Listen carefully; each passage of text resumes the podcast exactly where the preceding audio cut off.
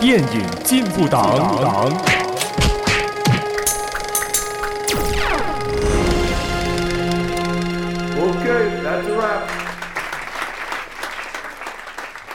欢迎收听电影进步党，我是一号党员詹姆斯。哎，我是二号党员卡柔，我是三号党员朱莎。你要学他这样子做 啊！我们致力于贯彻电影永不死主义，坚守观后高谈阔论思想，将爱看电影理念发扬光大。耶！今天没有周刷的声音，他到底去哪里呢？嗯，真的很好奇他去了哪里。没有他，我们讲不到一些呃很好的东西。所以，因为是也不是讲很好的东西了啊，因为是。双人组合，所以我觉得今天可以聊点轻松的。是的，呃，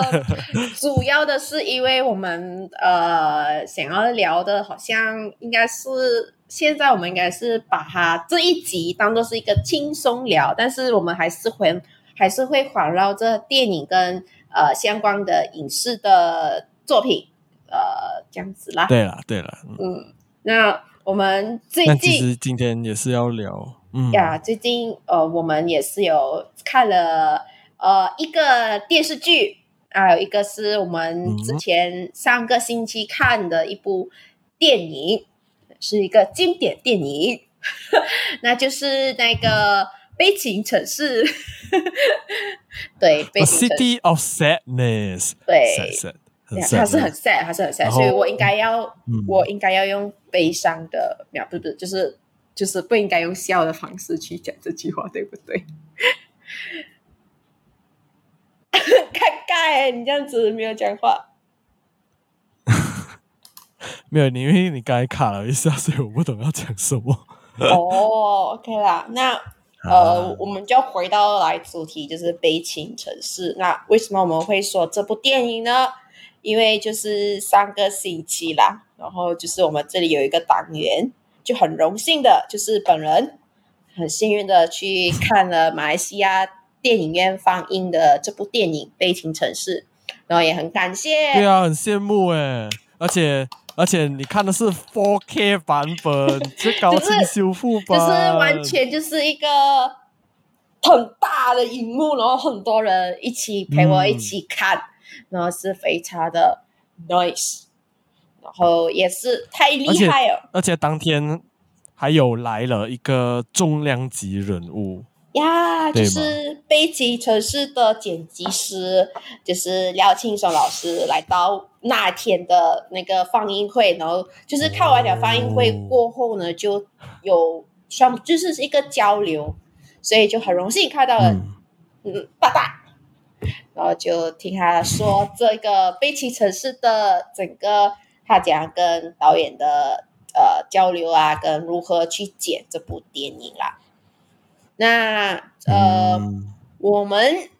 也算是一个第一次吧，算讲了一部，I mean 算今天来讲的话，我们应该是第一次讲 Podcast 讲比较所谓的经典的电影了。对对对对对，因为呃，如果原原原本我们想要 start 一个系列是讲经典系列，可是哎，我们可能还没有准备好。对，今天我们也想呃表达一下我们看过《悲情城市》的感想，而且呃比较幸运是呃 Carol 看的是 4K 版，然后呃我跟 Joshua 之前也是有看过《悲情城市》，呃，把它是一个小众的放映会，然后。呃，他们是那种独立自己做，所以就没有那么的高清的东西啦，也没有大大的货，然后也没有呃料赏来来给我们分，对，这样子。所以，呀，今天是想聊一下看了这个电影的感受。呀，那如果呃大家不知道这个《第七城市》是在讲什么的电影的话，就大概。Rap 一下，讲一下这个故事大纲好了，就是在讲述的，就是、嗯、呃，一九四五年日本无条件投投投降后，台湾光，嗯、对对对，投降对不对？我讲对吧？投降后，对对对对对对，然后台湾光复，然后基隆一户林姓人家，就是眼见要过上好日子，但人算不如天算，然后林家大小波折从此不断。然后在二二八事件发生后，家中的四兄弟呢，更只剩下老老实实开有一家相呃照相馆的聋哑老四林文清，就是梁朝伟饰演的。然后，然而悲剧呢，并没有到此终止。然后，他与所谓的进步人士有关系啦，有联系。然后好景不长，然后送信人告知这一个呃，他们的那个进步人士被捕，然后他们就通通风报信的说，就让林文庆尽快逃走。然后。危急时刻，就是宽美，就是呃梁朝伟的老婆，就是 I mean 那个宽美，决定与文清生死与共。他们到最后也没有走，回到家中三天后，呃，文清被捕，悲剧还在继续。我是讲话有点卡，哦嗯、没有，其实还好，其实还好，就。呃、哦，我第一次讲这个八纲诶，有点紧张哦。嗯，可是这个电影结束了，悲剧才还在继续。对耶，感其实感觉就像呀，你就算你的人生吧，你的 shit happen 了，你还是一样照走。这个电影、嗯、它的故事，我觉得也是这样。所以，他他他有一些，我觉得他 portray 这个地方很厉害一点，我们等下会讲到。嗯。那先介绍一下这个电影呃本身的一些资讯，然后还有这个幕后班底哦。嗯、导演呢是呃著名的呃侯孝贤老师，然后他之前的作品呃有许多经典的作品哦，就是呃就是六六的他，呃风柜来的东东的假期，童年往事，沉沉风尘，尼罗河的女儿，尼罗河。的女儿写了两次，对，呃呃是哦，对对对对，好男好女，对对，好男好女，戏梦人生，海上花，咖啡时光，千禧慢播，哦，最好的时光，以及呃比较最近的刺客摄影娘是摄啊，对对对对，是叫这这对对对对对对对。对对对，我竟然怀疑了我自己。对对对，对对对对对对对，这个就是呃侯孝贤大大他之前的作品。然后呀呃，这快快速的讲一下呃演员阵容啦，就是、嗯、饰演呃林家呃大家长是呃就是那个爸爸是李天李天禄。然后呃，饰演那个大哥是陈松勇，然后饰演呃二儿子呢是林林崇文，呃，把他在里面其实是呃没有什么出现到，因为他是第二，第二，呃、然后他可能在好像是在画画，对，而且照片里面可能会看到他，所以他就有讲有客串。嗯、然后三儿子呢就是高捷，呃，然后。我觉得大家呃耳熟能详的就是呃演四儿子的呃聋哑的呃四儿子呢，就是梁朝伟，以及呃饰演呃大大哥大儿子呃那个林文雄的妻子就是陈素芳，然后以及呃文雄的情妇何爱云，嗯，还有呃。就是饰演就是梁朝伟的老婆，就是吴宽美呢，她是演员是幸素芬，对对对，就是嗯，还有很多很多很多的演员，我们就太多，所以我们就没有讲出来。当然，呃，如果大家有兴趣看这部电影的话，可以去自己上网去天影频道去看呐。然后，嗯、呃。我会，这是我第一次去看侯孝贤老师的的电影，这是第一次。那、嗯、呃，当然也不是，就是偶尔就是在每个的呃，如果你有看一些，就是我偶尔就会听到侯孝贤、侯孝贤老师、侯孝贤老师，但我还没有真正的去看这一部电电影，像是《悲情城市》，我最有印象的就是他的他的那一个封面，就是我在台湾的时候，嗯，就是它的封面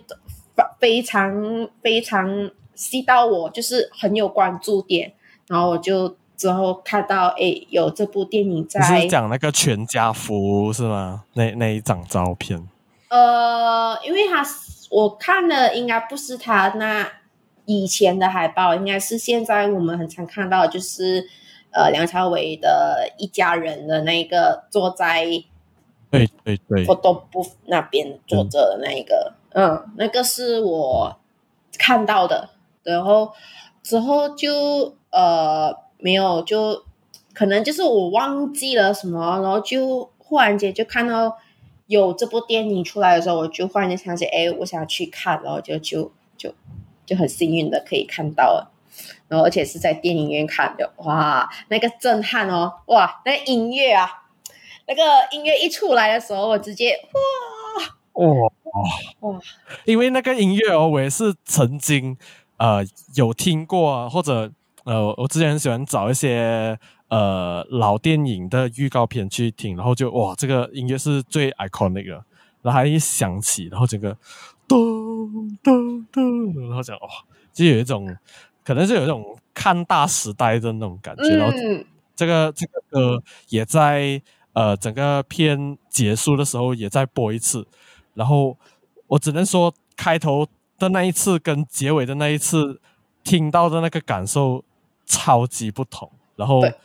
当当你看完了那个电影，你已经有很多的 input 了，你就觉得哦，shit，对，这就是这是一个时代这样子，这是一个时代，没有办法，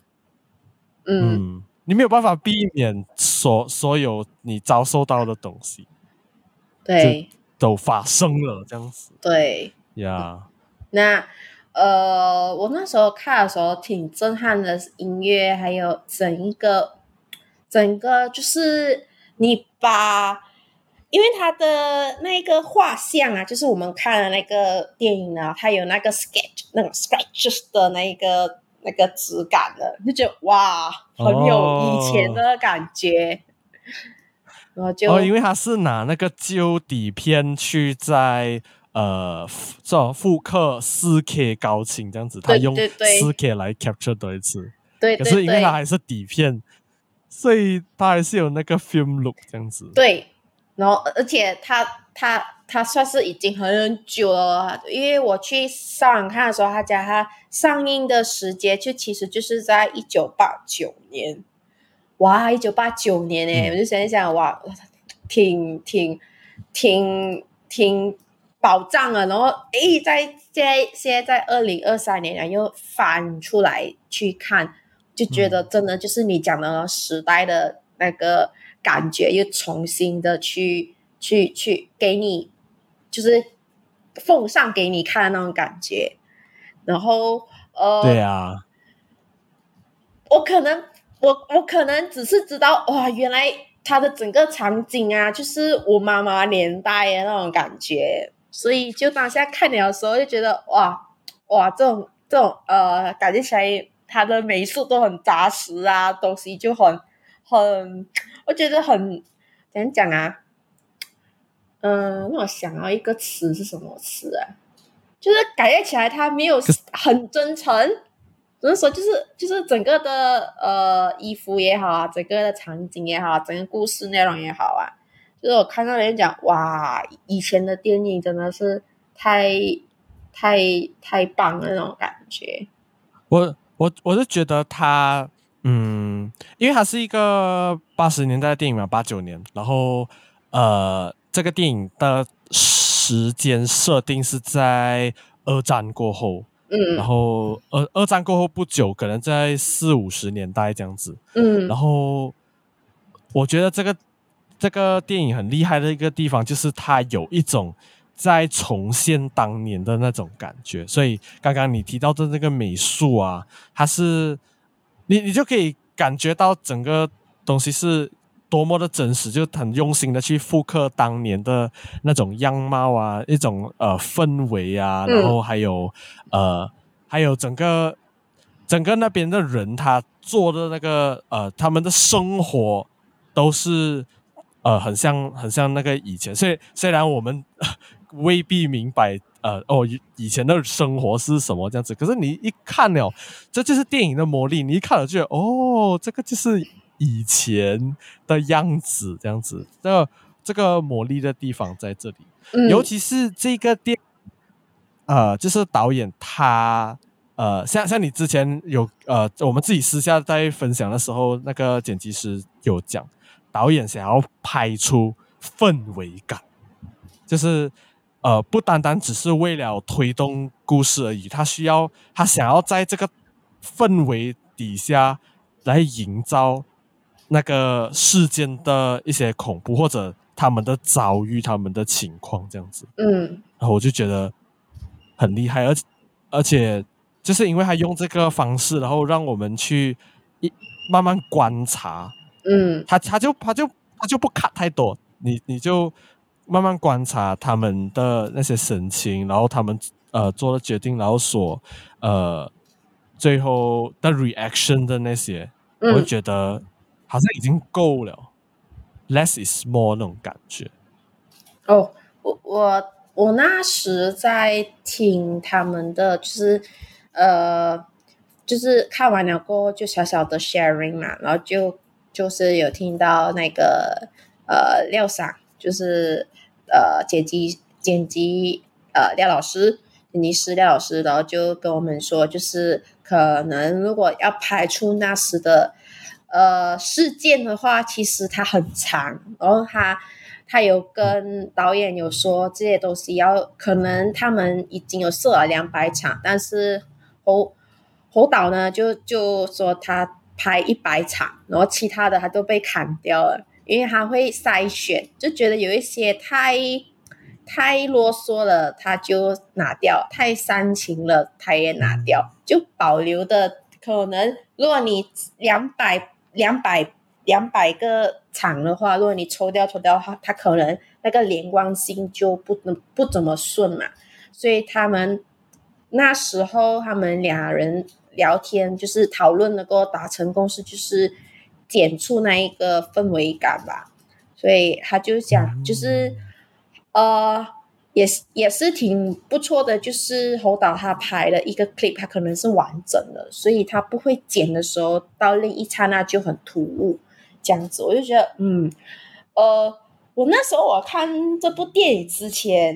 然后我就有问你们嘛。因为那时候我还不知道，呃，侯导的的的的电影的类型是怎样的哈。因为对我来讲，我单单看这部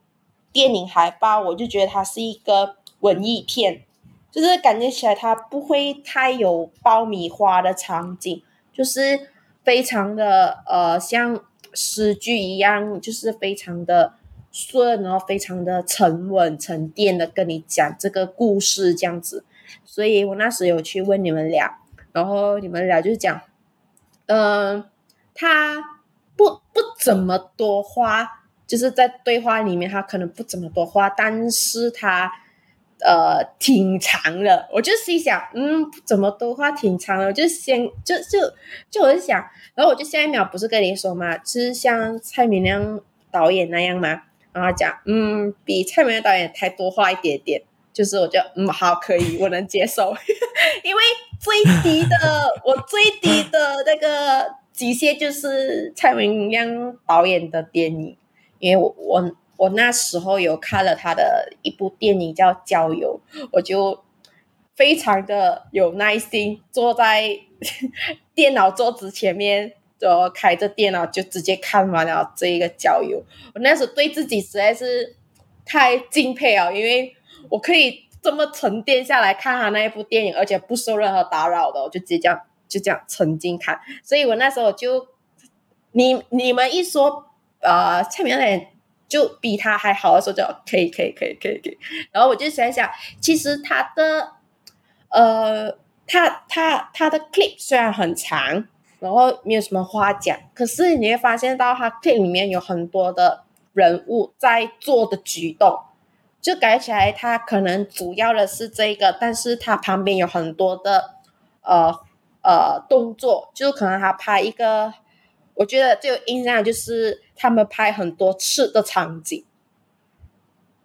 然后他们可能吃的场景，可是还没有主要的人物，他就是在一个角落头去拍他们整个的家族在吃饭的时候，就觉得每一个的角落都是有一个东西在动，然后就觉得很有活活的感觉，然后就打下就觉得有一种好像纪录片的感觉，是不是？嗯，所以我当下就觉得哦，可以可以可以，就他不会到沉静下来，只要 focus 一个人哦，那那一个人的变化是什么？这个就是非常的什么地方都会有一个一个呃动作在旁边，就觉得就是生活日常那种 feel 哦。嗯，就他不是呃，像我们如今比较熟悉的那种所谓的好莱坞 style 啦，我直说，就是因为、嗯、呃，比较好莱坞 style，它它的那个故事是比较故事走向的嘛，因为它必那故事一定是主人公他遇到了什么东西，然后他呃就是要想办法完成，然后他这一个完成的路上。他就遇到那些阻碍，可是我们看到《悲情城市》就是呃，就是在讲大哥他有了一个呃小孩，然后刚好是在呃一九四五年，然后日本投降的时候，然后过后呃，他每一幕每一个 shot 去去介绍他的那个家人。呃，然后他们讲的那些话，然后来了解林家发生了什么事情。嗯、哦，大哥现在是呃，就是大哥，大哥就是做大哥的东西，帮爸爸接手生意。然后二哥出去外面，呃，就是已经被叫去外面做东西，就是在二战的时候，然后音音讯全无。三，然后然后第三个孩子回来就疯疯癫癫，然后最后一个孩子他是聋哑的。然后就看他们每个人的生活，然后，呃，你要当他不会像那种好莱坞的那种方式，呃，你这个这个这个 shot，你换下一个 shot 的时候，他就呃会有一个连贯性，好像他从这里走路过去，嗯，就你这边看大哥，他可能在呃就是在家里聊天，然后过后他可能看去。呃，那个呃，第四个孩子就是文清，他可能在洗照片，然后什么哦，我们知道文清洗照片，然后但他这边又放去呃第三个儿子文呃文良，他他跟那些上海佬打交道，然后慢慢慢慢连接呃，就是就是因为文良他教了那个上海佬，就是呃那那边那个时候他们也是有一点想要做一些黑生意这样子，然后慢慢连接到啊，然后大哥又很不爽。最后就引起了家庭与黑帮的纠纷，对这些东西慢慢 build up 那个那个感觉，这样子。嗯，对，而且他们的人物介绍哦，其实我当下我看的时候哦，我头脑我就会很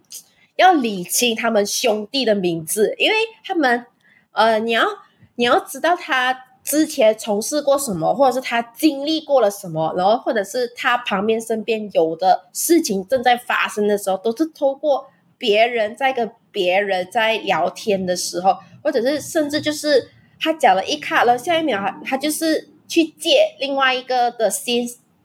呃，来来，可能就是怎么说？呃，就像你说的，就是用画面去给你知道他现在在做的这些事情，嗯、而这些事情的辅助，他是用另外一个另外一个所谓的纪录片样子，就像人跟人之类他们谈话，就是他们兄妹谈话的时候，哦，才知道哦，原来呃呃文清他是这样这样这样子的人，甚至他还有跟宽美说他呃他他聋哑的原因是什么之类的。就每一个都是有一点，嗯、呃，我当下看的时候，我是非常的要理清楚人物关系，因为他们一时，因为他们兄弟都是第二个字文嘛，所以我我每次都要记文清是谁，然后呃，他的二哥叫什么，呃，然后他的。他的二哥叫文雄，然后他的弟弟又叫文龙。我讲哇，好乱，好多好好多文，然后再加上他们家族又有又有很多的妾，就是这样大哥，就像我第一卡的时候，嗯、我以为是他的老婆，对，是的确是他老婆，但是不知道是他小老婆，妾是，对对对，小老婆，对，甚至我当下以为是这样，那个孩子，那个那个光明是 就是呃主人公梁朝伟，我以为是这样，然后没有想到，哦、对我以前我以为也是这样，对，结果不是，不是，他是 one of the one of the 弟弟。就整个感觉，他不会主轴在梁朝伟身上，嗯、就是他整个的家庭的人物关系跟人物的发展，我觉得这有点像群群像剧那种感觉。嗯嗯嗯，可是他又不像那个呃，美国他们就是就是就是那种现在我们看到的群像剧，嗯，他他们。现代的东西其实就是有几个人组队，然后他们要完成一样东西。不是，我们就我们知道这群像剧，然后这这几个人，我们要看每个人过着生活，然后他们有遇到一些东西，有自己的 struggle，嗯，然后这样子跟他疯疯癫癫，然后过后又好了，可是又误交朋友，结果最后又被打到疯疯癫癫。对，然后文清他遇到呃宽美。然后呃，当然还有他宽美的哥哥，然后他当然他们本来就是朋友。然后呃，有一天就是因为发生了呃这种呃在台北上面有人争执的事情，就是呃他们所谓的呃台台湾台湾人跟呃那个大陆人，就是就他们就聚到一起，然后就发生了一些呃恐怖的事情，然后他们就呃。必须要就跟着他们理念要要去做他们觉得对的事情，然后就没有想到哦，他们要隐隐居啊，然后什么，然后要躲躲藏藏，嗯，所以每个人都有他的 struggle 这样子，然后你就是只是一直看着一个一个的悲剧发生，然后就看那个林家算是慢慢衰败这样子，我讲哦，就。对比起来，从一开始他们拍那个家呃什么呃家庭招式，对，光鲜，对，一堆人这样子，就慢慢到最后呃，你就看到文清呃要离别之前，跟宽美还有他孩子就三个人拍的一张，哎呀，哦，shit，真的，然后后面就是留个。嗯留个空白，让大家觉得他逮捕了过后会不会被枪决还是怎样？那呃，但是他后面他还是有讲到，就是有看到一个画面，就是呃，他们家还是如常的那种感觉，就是家里剩下只有一个呃三三个三儿子，对对，他们家还是继续。一样活动这样子，就就又跑回日常的感觉。嗯、哦，我就觉得哇，就，就感觉好像，就算有这样子的事情发生，人还是要活着那种。就觉得哇，好像就又又有另一个悲伤，但又很无奈那种感觉。然后就就讲 Annie，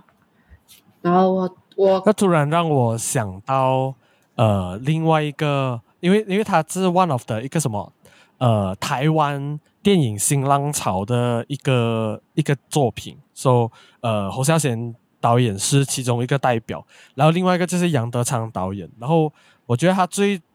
最著名的就是牯岭街呃杀人事件少年杀人事件那一部电影，他也是呃用那个时代的那个框架，然后去去 capture。每一个主角或者每一个角色，他们呃遇到的东西，他们的经历，然后慢慢到最后，就是主角他他做了一个呃错事，然后就是就是杀了人，然后最最后那个结局其实也就是哦，大家也是如常的呃过生活，只不过呃妈妈听到就是那个 radio 上面播着那种什么放榜，然后。那种进大学的那些呃呃，就是就是那个那个那个 list，可是那个 list 上面绝对听不到自己儿子的名字，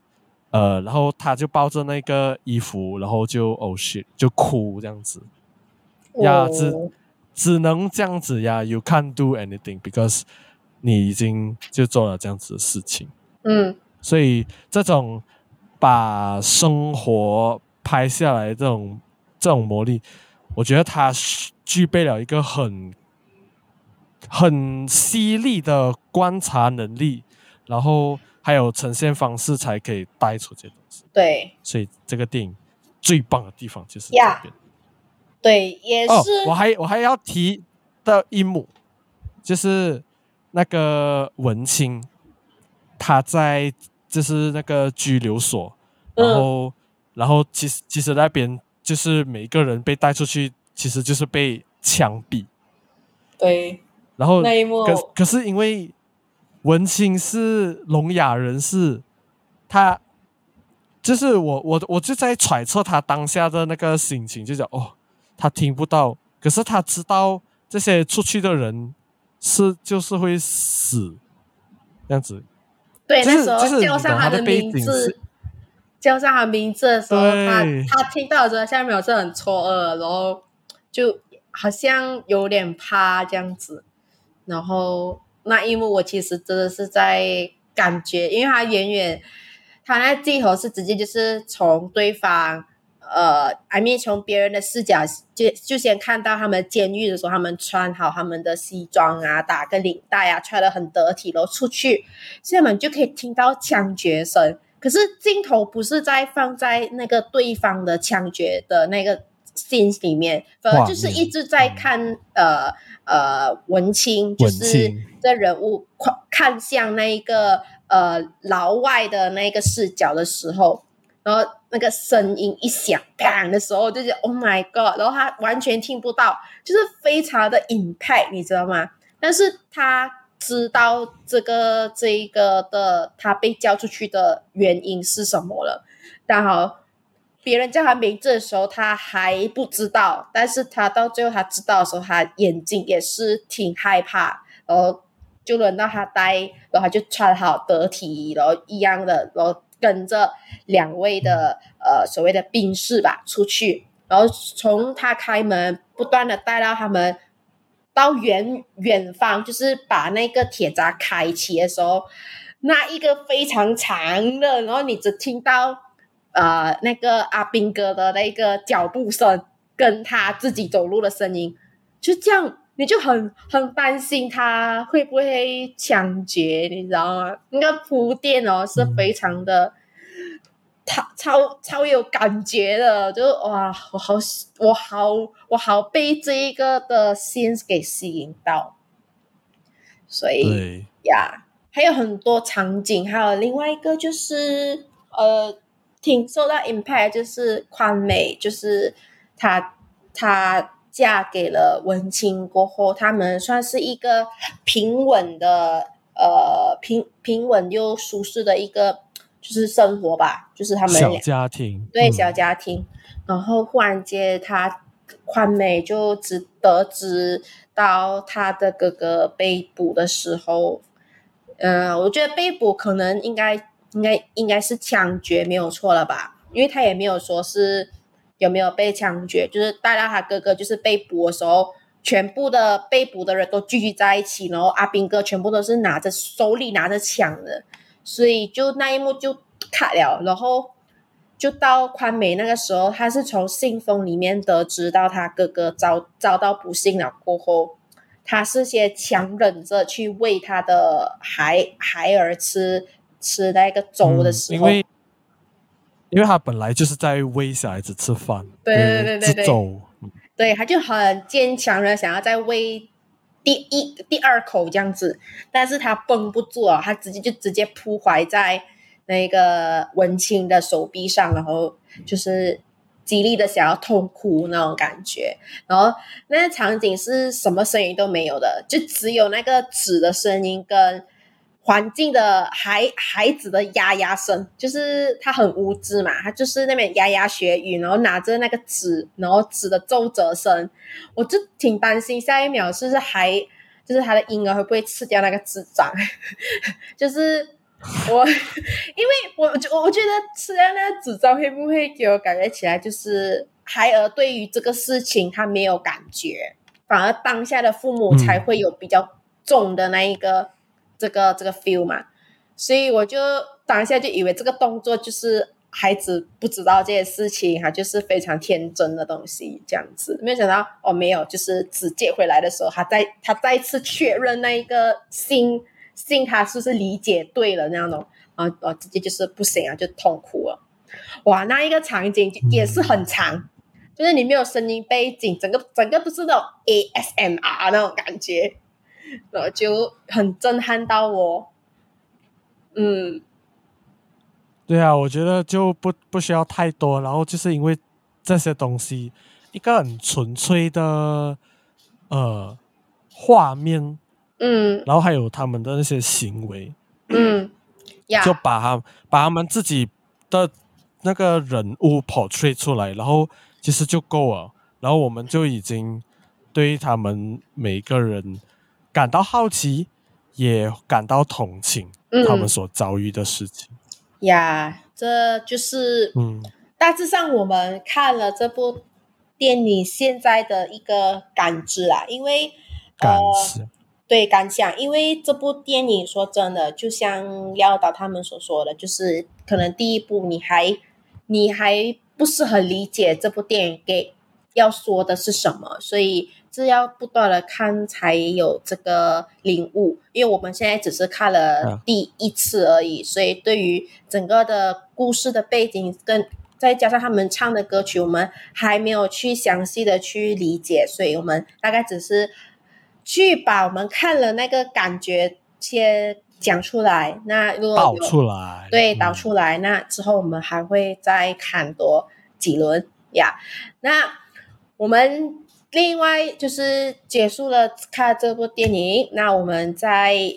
在这段期间也看了另一部呃影视呃剧，你可以这么说是剧。这个也是这个稍微轻松一点好吧？对，不像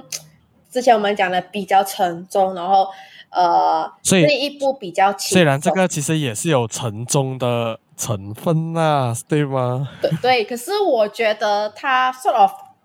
开一个标题是所谓恐怖、诡异这种东西，但是在整部剧里面，你完全 feel 不到恐怖的的剧里面，所以我觉得这些如果你们胆小的，I mean 你们怕鬼剧、看看惊悚片的话，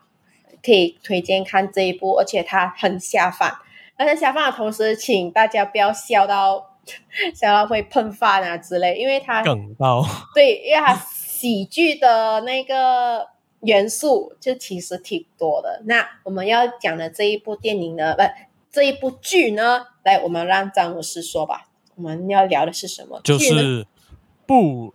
不良执念清除师。耶。然后他其实就是在那个，如果没有记错，他是在爱奇艺。对对对，他是在爱奇艺首播的。然后。他好像是每个星期就更新两次，然后他现在其实已经更完了。对对对，嗯，嗯然后呃，我就我就呃大概介绍一下他的一些呃资讯，说导演跟编剧哦，就是林林冠会所呃负责，然后他是一个比较喜剧跟奇幻类型这样子，呃，主演呢就是呃曾静华。然后宋芸樺、呃彭千佑、杨谨华、孙晴，还有还有很多很多人，就是都在里面。因为这一个戏十二集下来，基本上差不多应该是两集，一个两集或者两三集啊，对，就是一个故事这样子。嗯，所以他就有很多角色在里面。我觉得他很神奇的地方。是这个科幻的地方，也是我觉得哎，第一次看到呃台湾的连续剧做这样的东西。对，那我就大概讲一下它的剧情大纲是什么。So，呃，剧情大纲呢，其实是在讲一个高中生蒲一永，他遭遇了生死边缘的车祸后陷入昏迷，结果醒来过后发现自己有超能力，所以原本他无聊的呃这个生活变到有了一些不一样这样子，然后结果他就遇到了一个菜鸟女警官陈楚英，以及他之前在学校里面的死对头曾光艳呃曹光艳。这三人就决定展开了一场奇幻又疯狂的打怪旅程。OK，这这个这个简介呢，我我是参考网上面，可是我觉得他讲到有一点隐晦，也有一点我觉得有点搞笑啦，也是。可是最主对对，可是如果要讲细一点，最主要的是呃，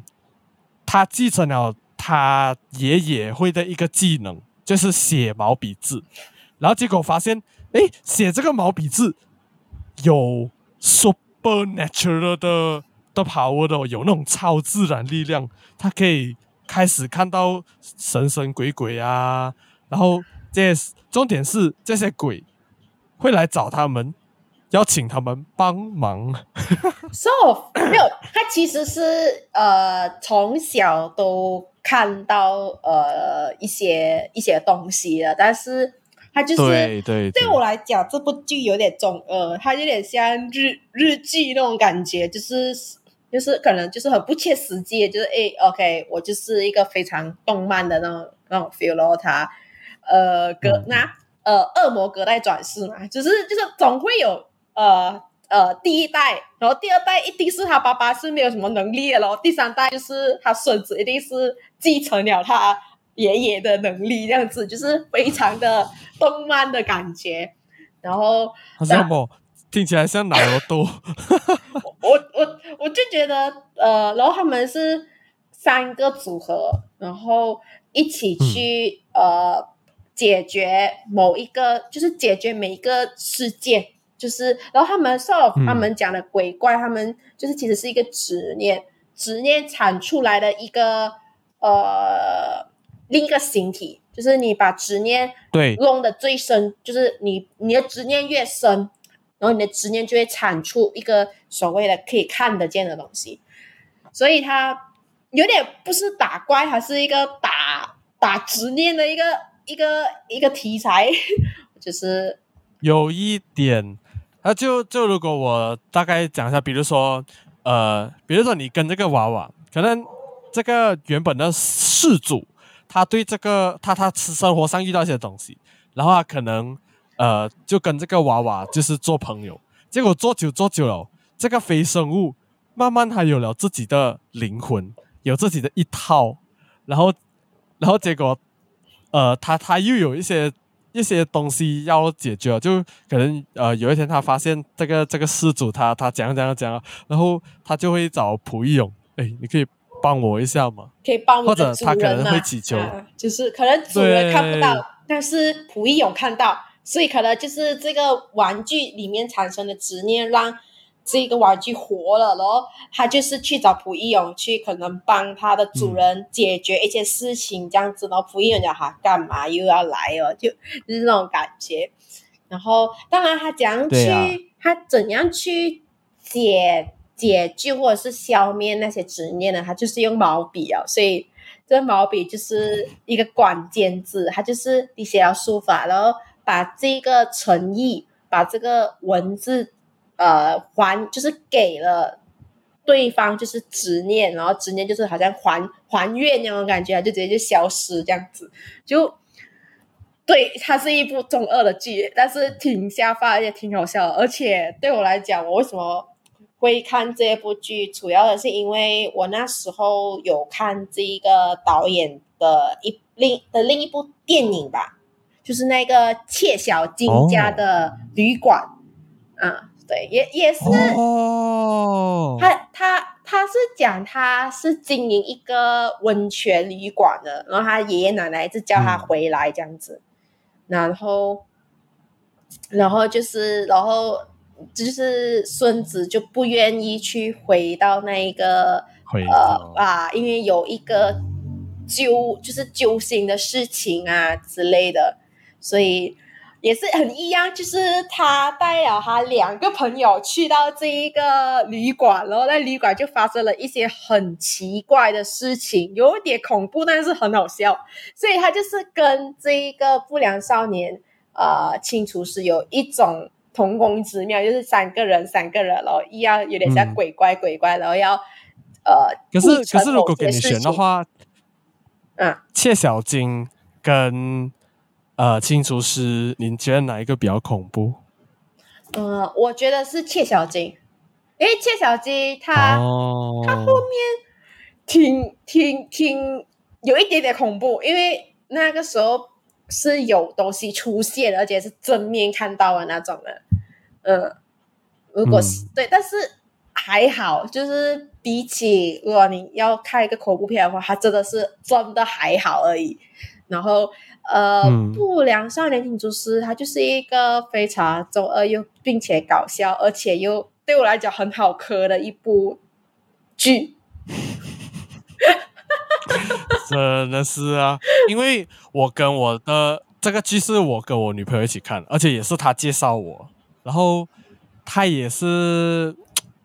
啊，就跟你一样，就是在磕。在在在一直在磕糖了，嗯，就整个。可是我也知道为什么会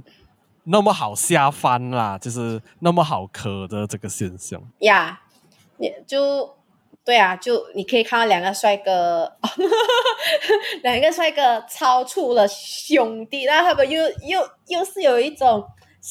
就是死对头这样子，然后就是有一些对默契所在啦，所以就是往往。对啊，往往就是这种死对头会才擦出一些 CP 感，擦出一些火花这样子啦。呀.当然我喜欢，呃，其实我看了，我我我还蛮喜欢这一部剧的，是因为它首先它很欢，它其实蛮欢乐的，而且每个。就是他，我觉得是对白上面，他其实也 don't take it seriously，反而有一种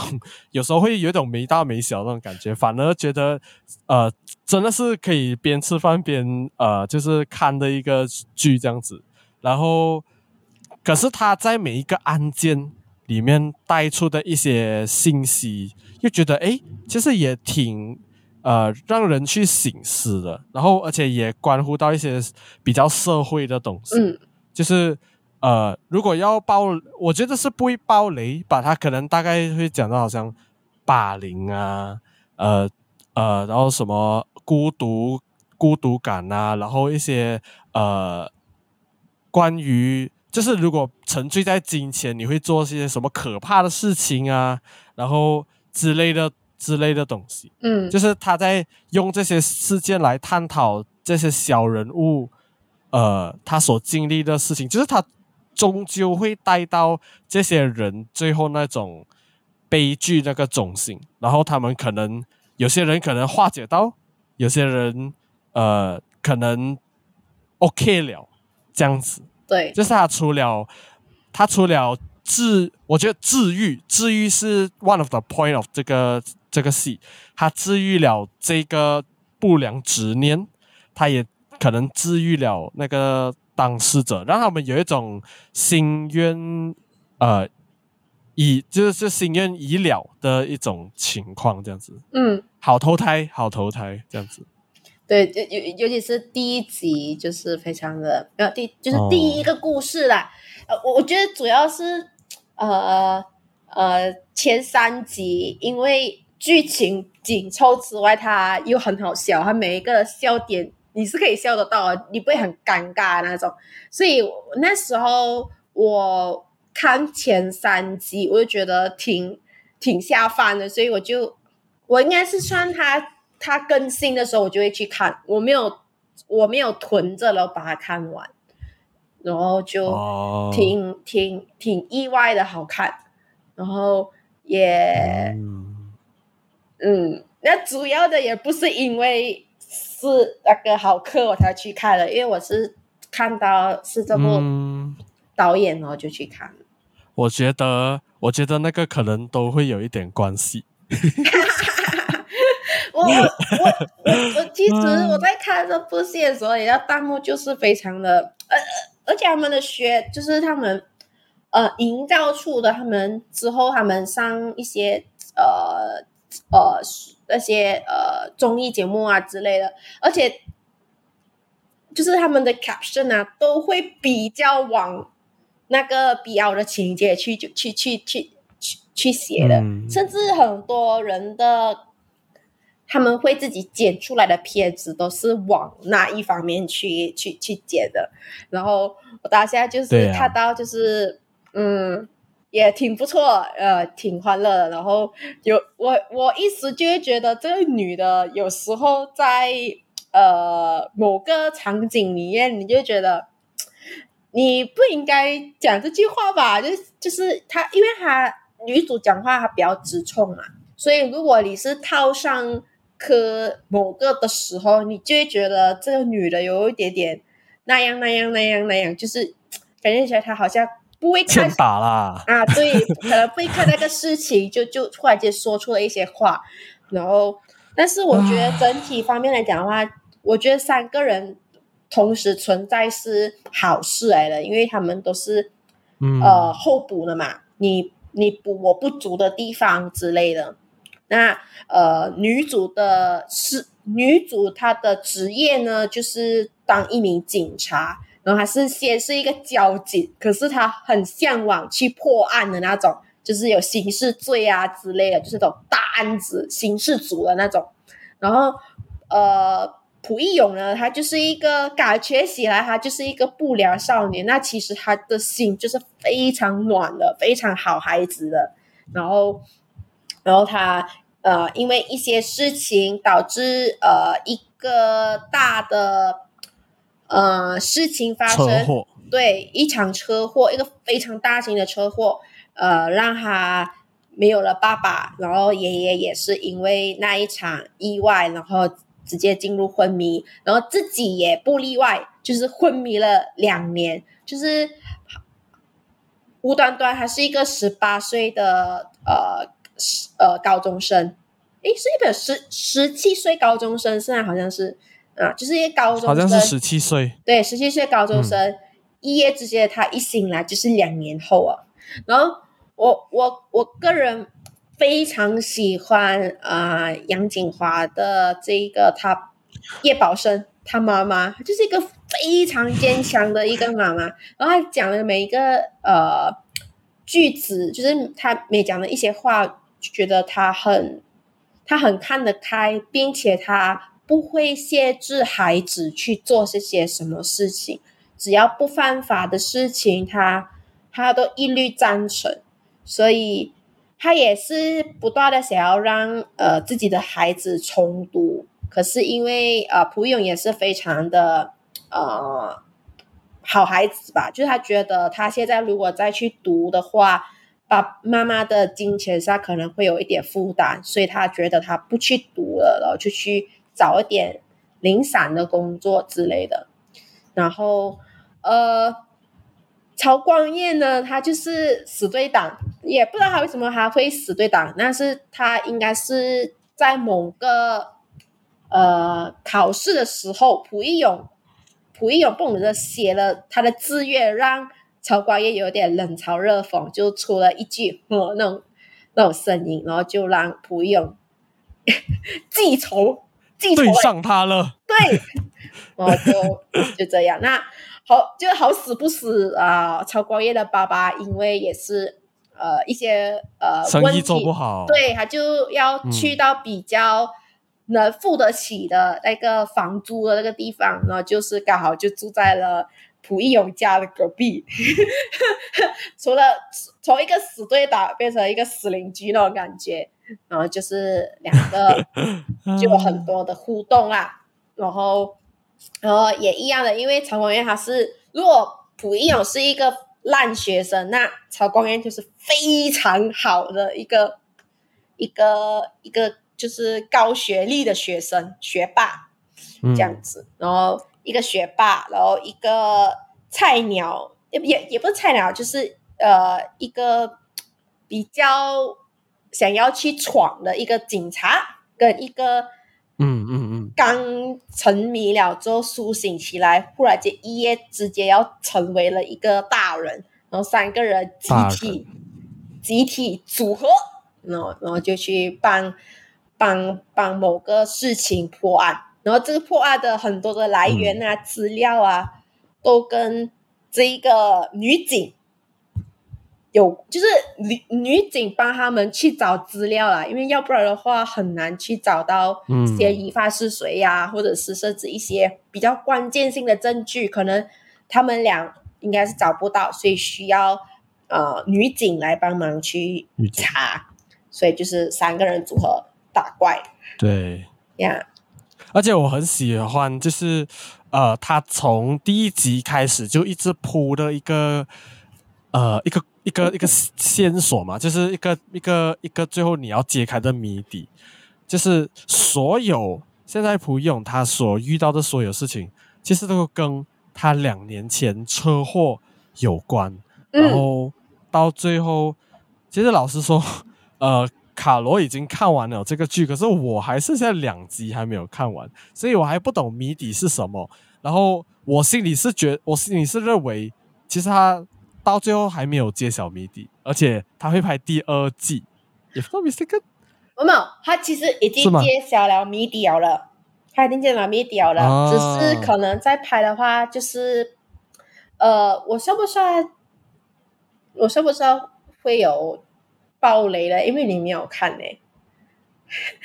对对对对，所以我们就我们就不爆雷，就不爆雷了。呃、就是有没有第二集？说真的啦，大家呃还没有放话，但是很多人都很想要有第二集，那也拭目以待吧。如果有的话，我也应该会去看的。也也希望它的笑点还是依然保持着，跟剧情不要因为太多的可能太多人的植入啊之类的，让可能。没有比第一集好看呀，说不定，因为往往做了第二集哦，第二集可能会比第一集还要烂，我就是很担心有这些事情发生，所以也就是看看就好啦。那我们差不多已经聊完了这两个作品，那、嗯、一个是《悲情城市》，一个是《不良执念清除师》，所以一个是经典，一个是。呃，欢乐小品，所以如果大家有时间的话，就去看一看呢、啊，就蛮推荐大家的。是的呀，就我们最近看了这两部就介绍完毕。呀，那我们每个星期日晚上七点上架最新的 Podcast，无论是 Spotify、Apple Podcast、Google Podcast、Sound、KKBox 都可以听到。请大家 follow 我们的 IG 电影进步党 at Long Live the Cinema 来跟我们交流互动，以及留意我们的最新动向。如果你喜欢我们的内容，并且支持我党的理念的话，欢迎到 buymeacoffee.com 请我们电影进步党喝一喝咖啡，同时壮大党的力量，让我们继续做下去。耶！好，我们 OK。我们下次见，也下次诶，下次应该要隔个时间。嗯，看了，差不多，差不多。呀. 到到时候应到时候就可以聚在一起了，因为这次啊、呃、比较特殊一点。呀，Yeah. 好，嗯，拜拜，散会。